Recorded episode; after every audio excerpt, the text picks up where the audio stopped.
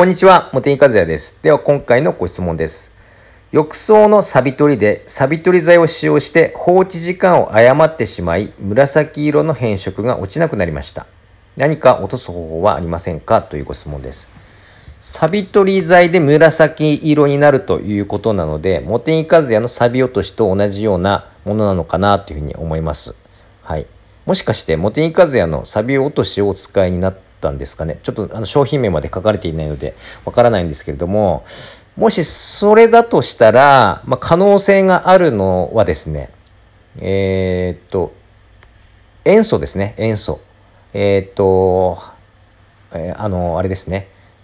カビ、カビキラーよりも、カビキラーとかカビハイターでもいいんですけれども、もうちょっと塩素が濃い、えー、キッチンハイターとか、普通のハイターとか、まあ、ボトルに入った漂白剤ですね。それをつけてみてですね。ただつけてみても、あの、すぐには戻らないですよ。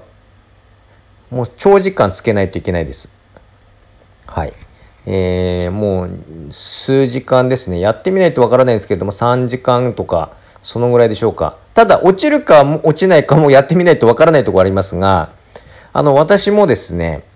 あのー、このサビ取りも茂木和也のサビ落としを使ってバスタブを変色させさせてしまったことはこれまで何度もあるんですよ。私の場合は黒く変色させてしまうことがよくあるんですけれどもその時にあの塩素剤を使って元に戻してますね。ただ同じ状況の変色ではなさそうなので全くこの方法があの通じるかはやってみないとわからないんですけれどもまあボトルに入った漂白剤だったら安いですしまあ、手軽にあの入手できますから、まあ、試してみる価値はあると思いますよね。ただ注意しないといけないのは塩素剤を長くつけることで逆にですね塩素焼けをしてしまうということもあるんですよ。塩素焼けの場合は、まあ、黄色くなったり、まあ、場合によってはちょっと赤っぽくなったりしますけれども、まあ、そこは注意が必要ですね。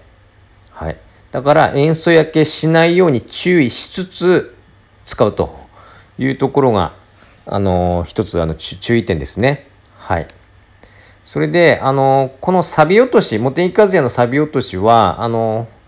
バスタブ、最近のバスタブってあの樹脂のあの製品がほとんどじゃないですか。まあ、そこに女性の方だったら経験あると思うんですけれども、うっかりヘアピンをあのヘリのところに置き忘れて、それであのもらいサビがついたと。